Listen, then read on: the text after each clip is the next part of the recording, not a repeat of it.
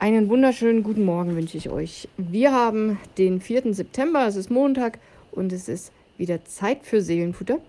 Ich habe heute einen Comic rausgesucht. Da siehst du einen Lehrer vor seiner Schulklasse stehen. Ja, und die Kinder, die lachen einen Jungen aus. Und es ist wohl so, dass dieser Junge keine Haare hat. Warum auch immer. Vielleicht ist er krank. Jedenfalls wird er von den anderen Kindern ausgelacht. Und er guckt ziemlich traurig.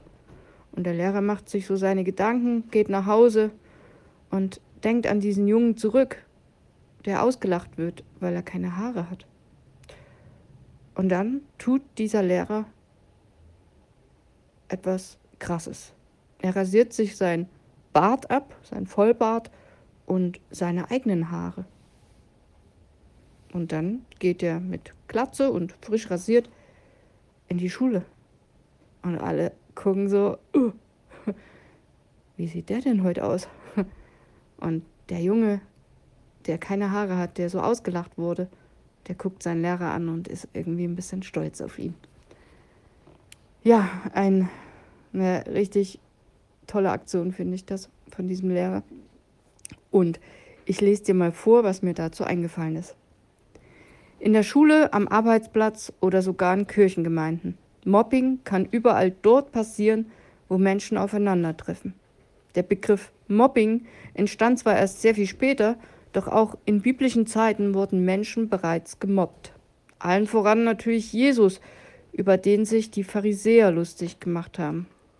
Auch Paulus hatte von seinen Leuten einiges zu ertragen, oder Josef von seinen Brüdern, um nur einige zu nennen. Jesus hielt den Mobbern stand. Was für ein Typ. Er erfüllte seine göttliche Mission, indem er am Kreuz starb und von den Toten auferstand. Paulus gründete trotz aller Widerstände fleißig Gemeinden und Josef, der stieg zum mächtigsten Mann nach dem Pharao in Ägypten auf. Mal ehrlich, Jesus, Paulus und Josef sind für viele Christen noch heute Glaubenshelden. Wären sie das auch wenn ihnen jeder zugejubelt und applaudiert hätte? Ich glaube, dass gerade der Widerstand, auf den sie stießen, sie zu den Menschen machten, die sie schlussendlich waren, und auch all die negativen Erlebnisse trugen einen erheblichen Anteil zu ihrer Lebensgeschichte bei. Ich denke, wer andere mobbt, hat in erster Linie ein Problem mit sich selbst. Er ist mit sich selbst nicht im Reinen, wurde verletzt und jetzt lässt er den Schmerz an Schwächeren aus, um sich besser zu fühlen. Gegen Mobbing müssen wir aktiv werden. Ich nehme mir Jesus als Vorbild. Über ihn wird gesagt, er hat nie gesündigt und nie jemanden mit seinen Worten getäuscht. So steht es im 1. Petrus 2, Vers 22. Jesus sprach niemals abwertend oder nee, Quatsch nochmal. Jesus sprach niemals abwertend mit oder über andere Menschen, selbst wenn die ihn wie Dreck behandelten. Er stellte sich auf die Seite derjenigen, die unter Beschuss standen. So hielt er zum Beispiel zur Ehebrecherin, obwohl sie schuldig war. Lügen, Gerüchte, Hassreden, das verletzt Menschen im tiefsten Inneren, in ihrer Würde und ihrem Selbstwert. Jesus stellte sich zu denen, die ausgelacht und beleidigt wurden. Es heißt, liebe deinen Nächsten, liebe ihn so sehr wie dich selbst. Beim Thema Mobbing kann man das wohl auch so formulieren.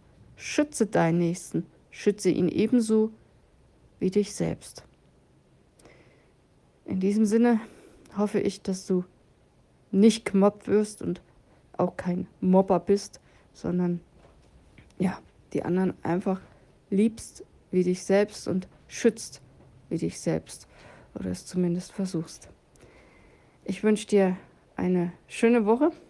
Sei fett gesegnet und beschützt und ja, es soll ja nochmal schön warm werden. Also wünsche ich dir eine schöne Spätsommerwoche und ich bin morgen wieder da und dann gucken wir mal, was mir morgen so in den Sinn kommt. Mach's gut, bis dahin. Bye bye.